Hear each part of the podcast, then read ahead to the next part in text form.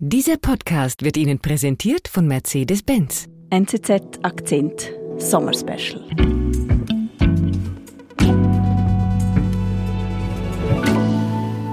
Andreas Babst, unser Südasien-Korrespondent, ist heute live hier im Podcast-Studio. Hallo Andreas. Hallo Marlene. Ich freue mich auch sehr, wieder mal in der Schweiz zu sein. Und heute geht es für einmal nicht um eine Geschichte aus Indien, sondern um dich um deinen Alltag, dein Leben als Korrespondent der NZZ in Delhi. Genau, und da gibt es ja auch ein bisschen was zu erzählen. ich muss sagen, Andreas, ich war noch nie in Indien.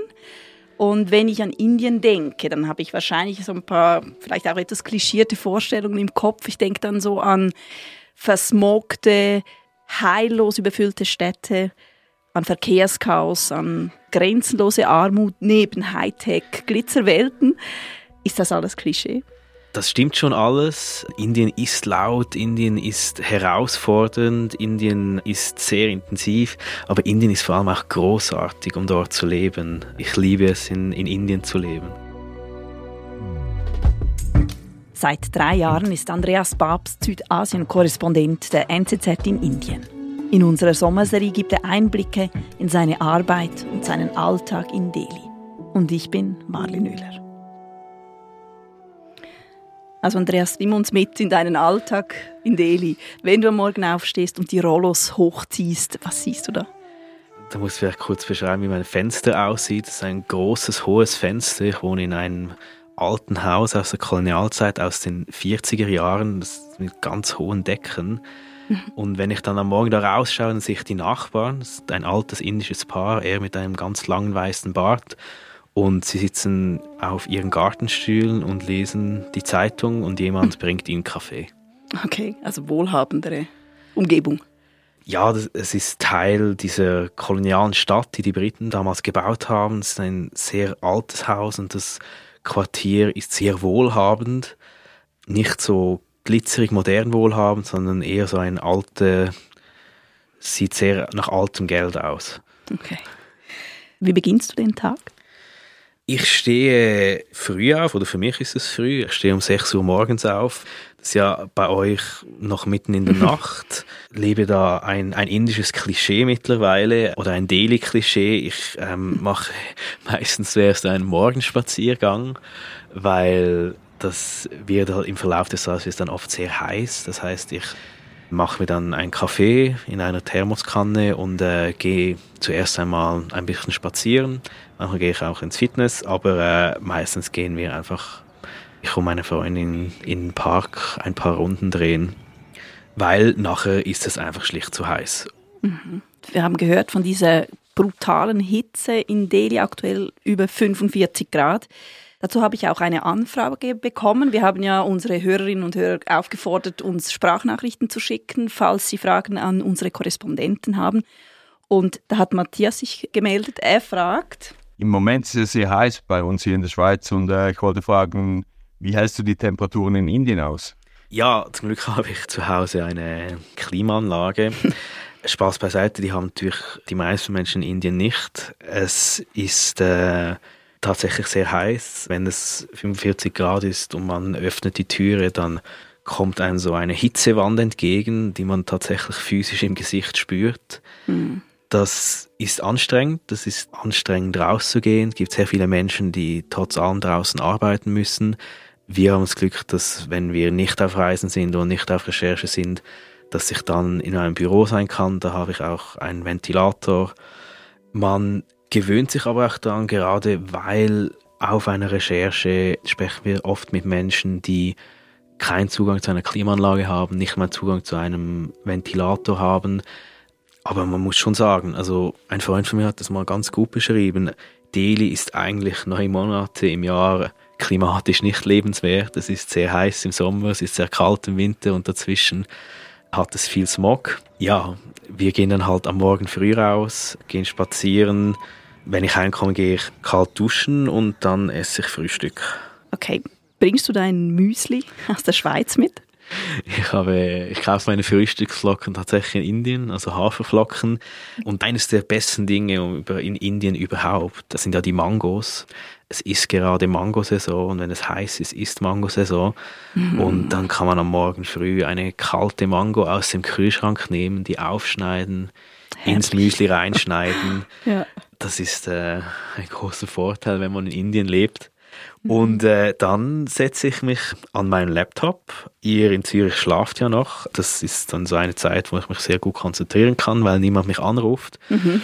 Etwas wählen, einen Podcast machen zum Beispiel. zum Beispiel einen Podcast ja. machen. Ich schreibe dann entweder oder ich lese Zeitung natürlich. Wie informierst du dich? Was liest du da?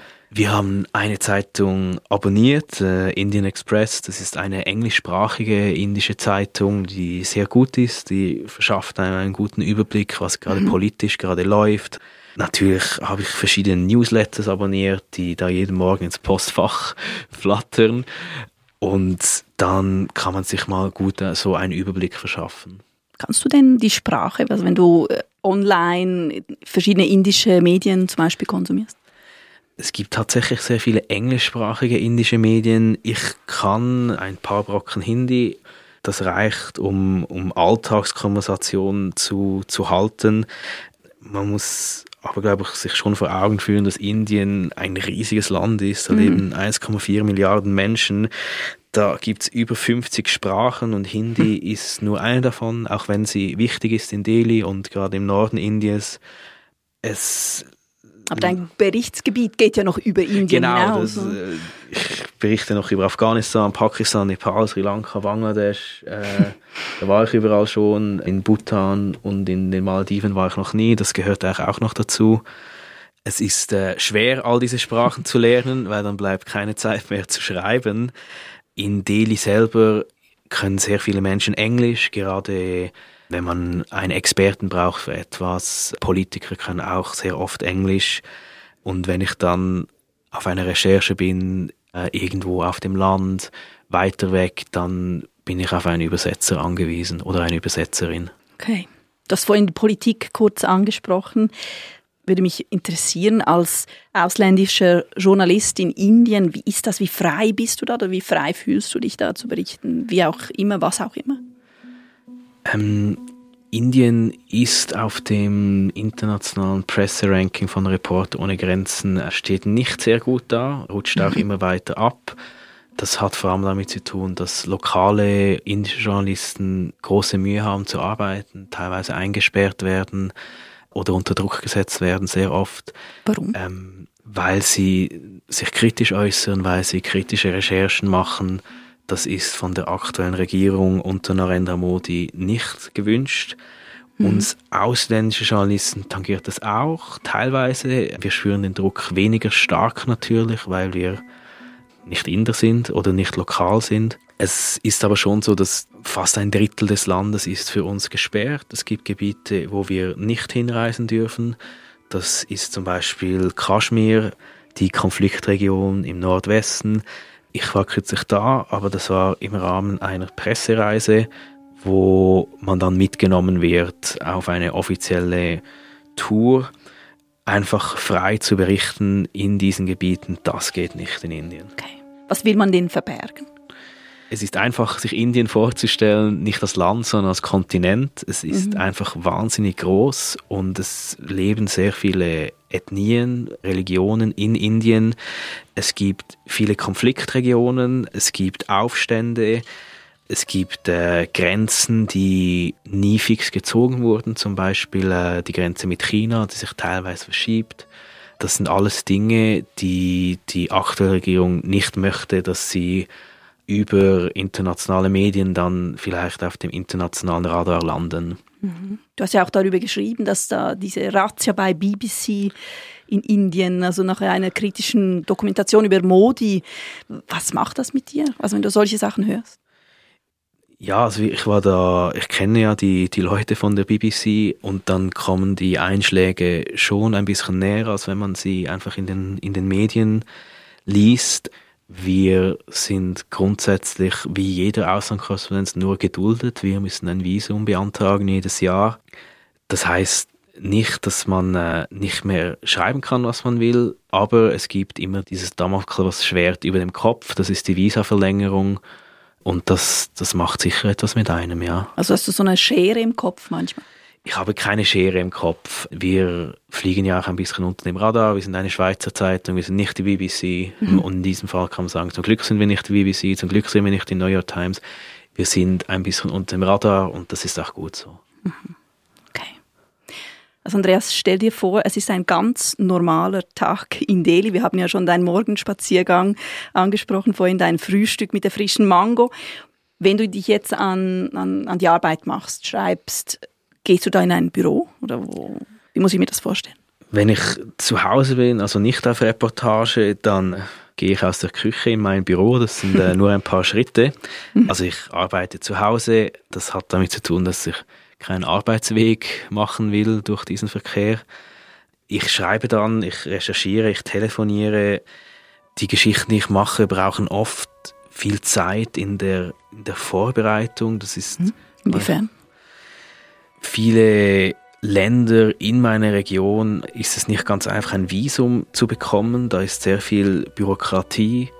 Wenn man zum Beispiel eine Reise nach Pakistan organisiert, da waren wir vor ein paar Wochen, das fängt natürlich Wochen bevor man abfliegt an. Man kann eine Mail an die offizielle Medienstelle der pakistanischen Botschaft schreiben, dann kommt natürlich nie irgendwas zurück. Ich habe ja. schon früh realisiert, dass es nichts bringt, E-Mails zu schreiben in Indien. Die landen dann in einem schwarzen Loch. Das heißt, ich muss die, die Person kennen, die mir ein Visum geben kann. Ich muss ein Netzwerk aufbauen. Im Fall dieser Pakistan-Reise heißt das, man äh, geht mehrmals vorbei bei der entsprechenden Person, man trinkt Tee. Also was heißt Person? Das ist ein Beamter, der für Visas für Journalisten zuständig ist. Der pakistanischen Botschaft. Der pakistanischen ah. Botschaft, genau. Mhm. Und dem ist auch ein bisschen langweilig, weil die Pakistaner dürfen nicht so viel machen in Indien. Der freut sich dann, wenn jemand regelmäßig vorbeikommt, um Tee zu trinken und dann bringt man mal seine Formulare vorbei und dann fehlt natürlich wieder etwas und dann äh, muss man nächste Woche wieder einen Tee trinken und das dauert, mhm. ist gut, dass ich das mal sagen kann, es dauert wirklich sehr, sehr lange, bis man diese Reisen machen kann, die ich mache. Es braucht viel Zeit, Geduld und Nerven und die Bürokratie ist halt ein wahnsinniger Zeitfresser, nicht nur in Indien, sondern in ganz Südasien. Also Stempel um Stempel, Papier um Papier, Unterschrift um Unterschrift, dem musst du nachgehen, bis du dann endlich eine, ein Visum hast für, für deine Repo-Reisen. Genau. Mhm. Und braucht es zuweilen auch mal einen finanziellen Zustupf, so, um weiterzukommen? äh, wir nennen das äh, Facilitation Fee in India. äh, Ist das ein Überbegriff für Schmiergeld, oder? Wir, wir zahlen natürlich kein Schmiergeld. Das wäre nicht ethisch, das, das machen wir nicht. Ich weiß aber, dass in Indien sehr viele Dinge mit Schmiergeld funktionieren oder eben eine Facilitation Fee, das klingt auch viel besser. Was heißt das? Also ich sage ein Beispiel von einem Freund, der ein Restaurant hat und auf eine Alkohollizenz wartet. Mhm. Und das Restaurant ist schon offen und das ist alles so, wie es sein soll, aber die Polizei gibt diese Alkohollizenz nicht. Und dann geht er jeden Tag auf die Polizeistation und fragt und dann sagen sie, nein, ist noch nicht fertig. Und irgendwann sagt er du, du weißt schon, du musst einfach dieses Kuvert da bei der entsprechenden Person platzieren und dann hast du deine Lizenz. Mhm, mh. Und ich sage jetzt nicht, ob er das gemacht hat oder nicht. Okay. Also Andreas, du beschreibst uns ja einen ganz normalen Alltagstag, Arbeitstag in Delhi. Den Vormittag hast du erzählt, jetzt äh, verbringst du mit Recherchieren, mit Schreiben, solange die Redaktion in Zürich Ruhe gibt. Und du musst dich aber auch mit der Bürokratie herumschlagen. Und dann gehst du nämlich an irgendwann zum Lunch. Gehst du da zum Inder ums Eck?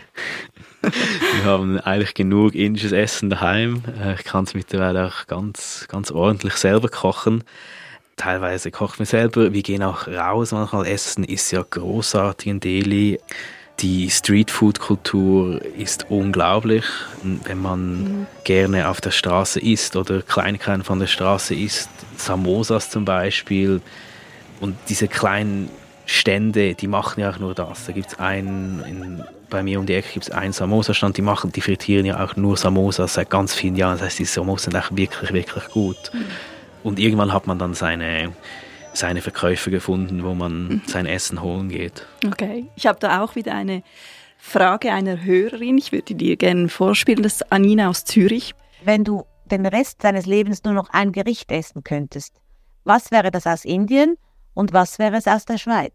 Also würde ich jetzt sagen, was ist dein Lieblingsgericht in Indien? Also wenn ich nur noch eines essen dürfte, was immer geht und ja auch immer alle jeden Tag essen, ist natürlich ein gutes Dal. Ähm, so Linsen. Genau, es sind Linsengerichte, Dal, Dal Tarka ist so das, was wir in Nordindien viel essen und sehr gerne essen. Das wäre, glaube ich, so mein, mein Favorit, kann ich auch mittlerweile selber kochen. Wie ist es mit der Hygiene? Da hört man ja auch immer wieder so Geschichten aus Indien. Ja, die, die höre ich auch immer wieder, aber mir ist nie, nie was passiert. ich habe offenbar jetzt tatsächlich mittlerweile so einen eisernen Magen. Ich esse alles immer. Mhm. Das ist ja auch auf Reisen oft so, wenn man dann weit weg ist von einer Stadt oder so, dann isst man halt äh, einfach, was gerade an der Straße verkauft wird.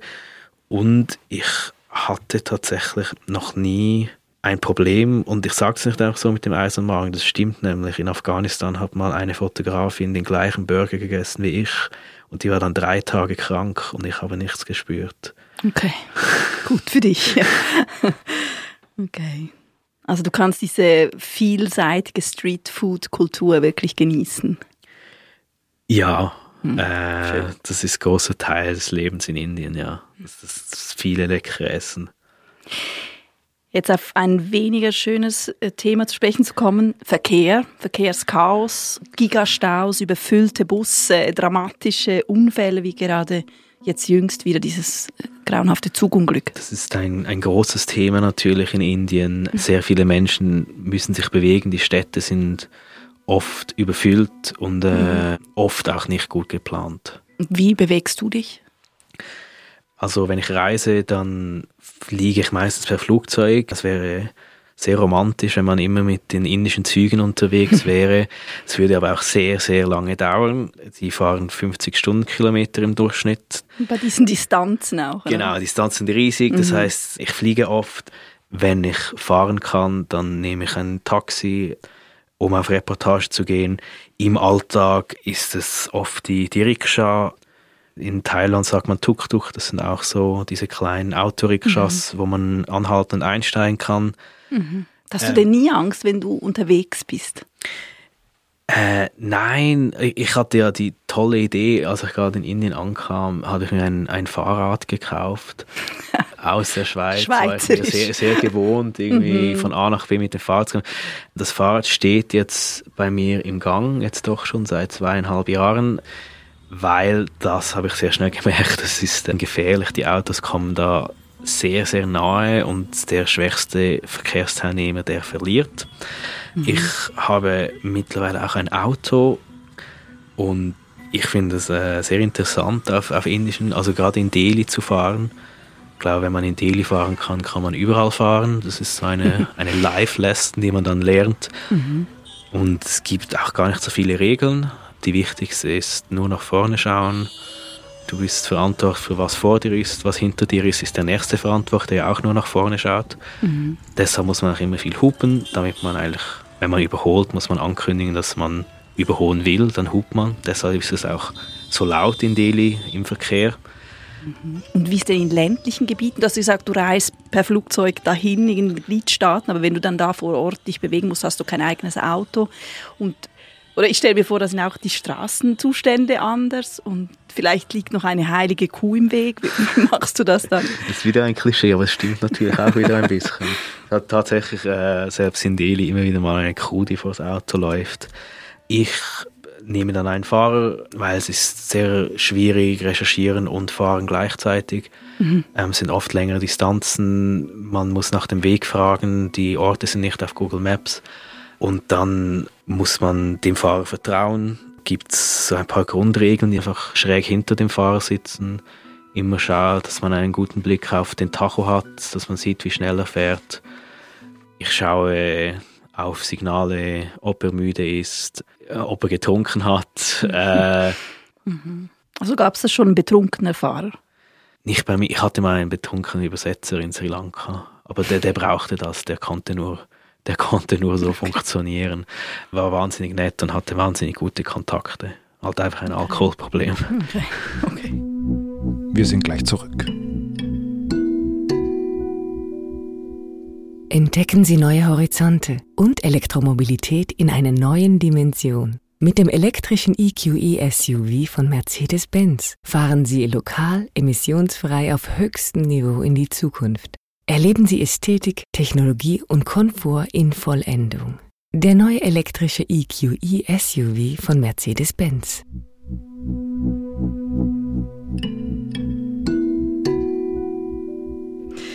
Okay. Andreas, lass uns noch über Armut sprechen. Ich glaube, das ist auch so ein Bild, das man hat von Indien. Ausgestoßene, unberührbare Bettlerscharen, Kinder, die einen umringen, diese riesigen Slums. Ich weiß nicht, wie sehr tangiert dich diese Armut oder dieses Armutsgefälle? Ich glaube, es gibt so zwei Seiten. Wir haben bei der Arbeit natürlich viel mit Menschen zu tun, die arm sind, die am Rande der Gesellschaft leben. Und das ist ja auch das Schöne bei unserer Arbeit, dass wir Menschen eine Stimme geben können, die sonst keine Stimme hätten. Ich glaube, das ist ganz wichtig, dass wir diesen Menschen zuhören und erzählen, was sie zu sagen haben. Aber natürlich, Armut ist ein großes Problem in Delhi. Es gibt viele, viele Armenviertel. Das Gefälle ist groß. Man muss das auch mal sagen. In Delhi leben nicht nur sehr viele arme Menschen, sondern auch sehr, sehr viele reiche Menschen. Mhm. Das heißt, man sieht Porsches, aber man sieht natürlich auch bettelnde Straßenkinder überall. Mhm. Als Weißmann bin ich in Delhi natürlich ein bisschen ein, ein wandelndes Portemonnaie. Die Armut ist natürlich real. Sehr viele Menschen haben sehr, sehr wenig. Und wie hältst du das aus? Also stumpft das auch ein bisschen ab, wenn man da lebt? Ich hoffe, ich bin nicht abgestumpft. Ich glaube, ich bin ähm, härter als vor ein paar Jahren. Wenn du nicht eine gewisse Härte mitbringst in Delhi, dann frisst dich diese Stadt. Das heißt, du musst die Ellbogen ausfahren, wenn du in dieser Stadt leben willst. Ich kann nicht von jedem Schicksal immer betroffen sein. In meinem Alltag, bei der Arbeit funktioniert das gut. Dann will ich offen sein, dann will ich sehr, sehr empathisch sein oder maximal empathisch sein. Aber im Alltag baut man sich einen Panzer auf und ich muss schauen, dass der Panzer nicht zu hart wird. Das ist, ich balanciere dann sehr aus zwischen Empathie und Egoismus. Okay, dazu hätte ich auch noch eine Hörerinnenfrage. Severin würde gerne wissen von dir, Mich nimmt es Wunder, ob du dich manchmal trotz den vielen Menschen einsam fühlst. sehr philosophische Frage. sehr philosophisch. Ich hatte wahnsinniges Glück. Also in Indien, ich bin alleine nach Indien gegangen, habe aber bald meine Freundin oder meine jetzige Partnerin kennengelernt. Und das macht vieles einfacher, wenn man über Dinge sprechen kann, wenn man Dinge teilen kann. Deshalb bin ich nicht einsam. Und dann habe ich mir natürlich auch einen Freundeskreis aufgebaut in diesen drei Jahren. Das war ich wahnsinnig nervös, ob das klappt, ähm, als ich nach Indien gegangen bin. Aber das hat äh, überraschend gut geklappt. Wir Also sind äh, nicht nur Expats oder andere Schweizer. Nein, gar keine oder fast keine anderen Schweizer. Es gibt auch nicht so viele in Delhi. Ich und meine Freundin, wir haben eine gute Mischung aus Freunden, glaube ich, äh, zwischen Inder und Expats. Sehr, ein sehr schöner Freundeskreis, der sehr, sehr geduldig ist mit mir. Äh, wenn ich dann wieder einen Monat mich nicht melde und irgendwo bin, bin ich dann immer noch willkommen. Meine Freundin in der Schweiz übrigens auch so. Deshalb habe ich da, da viel Glück. Und wenn du jetzt Feierabend hast, wenn wir gerade wieder in diesem privaten Rahmen sind, am Feierabend in deinem ganz normalen Alltag oder Tag in Delhi, wie lässt du den ausklingen? Ja, natürlich wieder mit äh, feinem indischen Essen. wir kochen was, wir gehen essen, wir treffen Freunde. Wir sind manchmal auch einfach ein Klischee und trinken einen Gin Tonic auf der Terrasse. Muss sein, ja. Muss sein, ist auch okay. ja, also recht, recht normal, einfach in einem anderen Setting, würde ich sagen. Okay. Also so viele spannende Erzählungen habe ich jetzt gehört, aber auch viele schwierige Momente. Das Reisen, die Hitze, der Bürokratiemoloch, die Armut. Gibt es auch Momente, wo du denkst, jetzt reicht's. Ich will sofort zurück in die beschauliche Schweiz. Ich habe dann meistens im Sommer äh, so einen Moment, bevor ich in die Schweiz reise, also vor ein paar Tagen. Ich freue mich jeweils sehr, in die Schweiz zu kommen, weil es ist auch einfach sehr schön, in der Schweiz Ferien zu machen. Ich habe da noch eine sehr passende Frage noch einmal von der gleichen Hörerin von Severin. Sie fragt, was könnten die Schweizer im Alltag von den Indern lernen? Ähm, ich glaube, was wir lernen könnten, ist auch das, was mich am meisten nervt in Indien manchmal oder schon zu Weißglut getrieben hat. Es gibt ein indisches Wort, das heißt Chugat und Chugat bedeutet eigentlich, man repariert oder macht etwas so, dass es hält, aber es muss nicht ewig halten, sondern es hält für den Moment. Das ist sehr nervig, wenn äh, wieder mal ein Wasserrohr bricht und das bricht dann jede Woche, weil es nie richtig repariert wird. Mhm. Es ist aber sehr hilfreich, wenn man es so sieht, dass nicht immer alles perfekt sein muss, mhm. dass man äh, auch zufrieden ist, wenn Dinge nicht makellos sind. Und ich finde, das ist etwas, was uns in der Schweiz sehr gut tun würde manchmal. Mhm.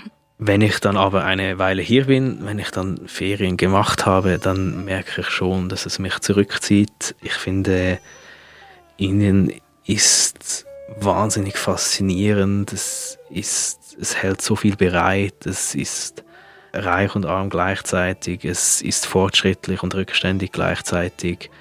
Wenn mir jemand erzählt, wie, wie arm doch immer alle in Indien sind, dann erzähle ich manchmal, dass man an jedem Gemüsestand mit einem QR-Code bezahlen kann. Also Indien ist viel, viel weiter in der mhm. Digitalisierung als, als die Schweiz. Mhm. Und diese Gleichzeitigkeit und dieses Gefühl, hier passiert gerade etwas, das finde ich enorm reizvoll.